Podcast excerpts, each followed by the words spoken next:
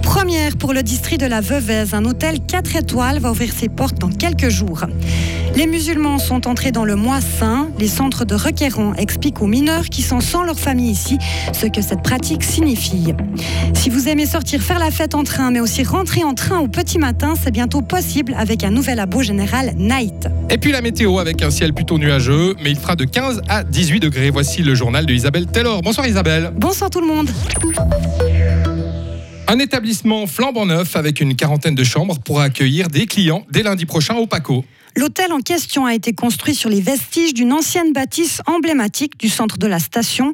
C'est l'aboutissement de plus de dix ans de travail. Gilbert Coco est le propriétaire de ce nouvel hôtel. La clientèle qu'on pense, c'est déjà la zone industrielle de Châtel, puisqu'il y a quand même pas mal d'entreprises qui travaillent à l'international, qui ont des visites, des invités qui viennent. Et puis après, c'est quand même les familles, il y a le tourisme local, il y a le sport, il y a la marche dans la montagne, il y a le ski. On est dans la nature en étant tout près de Montreux. Montreux, Vevey, Lausanne, c'est tout près. Donc en faisant peu de kilomètres, on est dans la nature. Ce projet était très attendu dans le district de la Veuvez, une région qui manque cruellement de lits actuellement. Laurent Huichard, directeur de l'EPACO La Veuvez Tourisme. Indépendamment du nombre d'étoiles, finalement, euh, ça répond à un besoin déjà de base, euh, qui est un besoin d'hébergement dans tout le district de la Veuvez. Alors particulièrement au PACO, mais dans tout le district de la Veuvez, on n'a pas assez d'hébergement pour accueillir les gens qui viennent visiter notre région.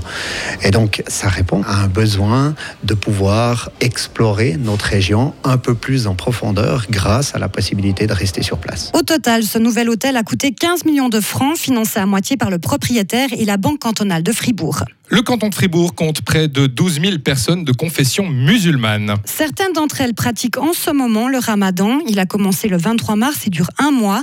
En pratique, il s'agit de ne pas manger, ni boire, ni entretenir des relations sexuelles de l'aube jusqu'au coucher du soleil. ORS, qui gère l'encadrement des requérants d'asile, a adapté les horaires de la cuisine de ces centres. Et pour les mineurs non accompagnés, il y a même eu une introduction sur le ramadan. René Thomet d'ORS Fribourg. On sait que la pratique du ramadan est aussi une question très familiale et comme ces jeunes ne sont pas accompagnés de leur famille, il s'agissait d'avoir un contact de façon à ce qu'ils comprennent bien quelle était la raison et qu'est-ce qu'il fallait respecter dans le cadre du ramadan. Donc nous avons eu des contacts avec un représentant de l'Église musulmane. Aujourd'hui, plus de 560 requérants d'asile vivent dans des centres d'accueil dans notre canton. Charge de travail en hausse pour le ministère public du canton de Fribourg. Les procureurs ont enregistré plus de 15 200 dossiers l'an passé, soit environ 10% de plus par rapport à l'année d'avant. L'augmentation concerne surtout les dossiers économiques et de cybercriminalité.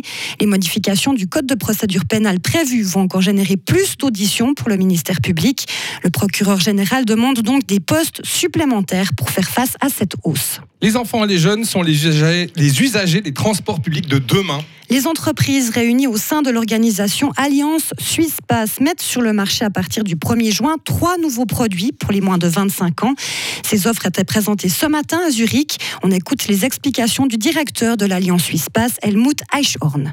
Nous avons trois produits que nous lançons. C'est l'abonnement général Night pour les jeunes euh, pour 99 francs pendant une année. Vous voyagez à partir de 19h jusqu'à 5h du matin et les week-ends jusqu'à 7h du matin.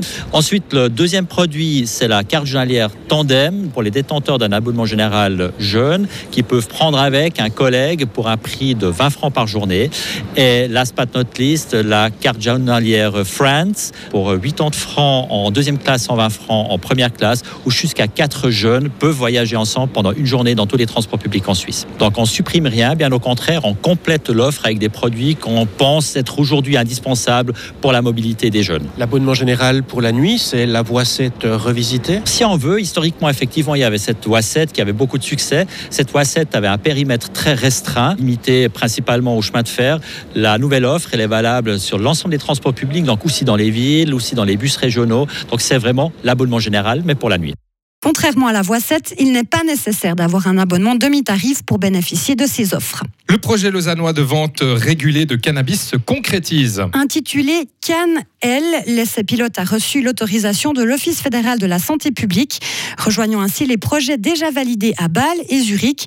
L'équipe de vente est en train d'être formée. Ces produits seront destinés à une consommation personnelle et dans la sphère privée. Ce projet doit ainsi permettre de mieux cerner la consommation, mais aussi renforcer la prévention.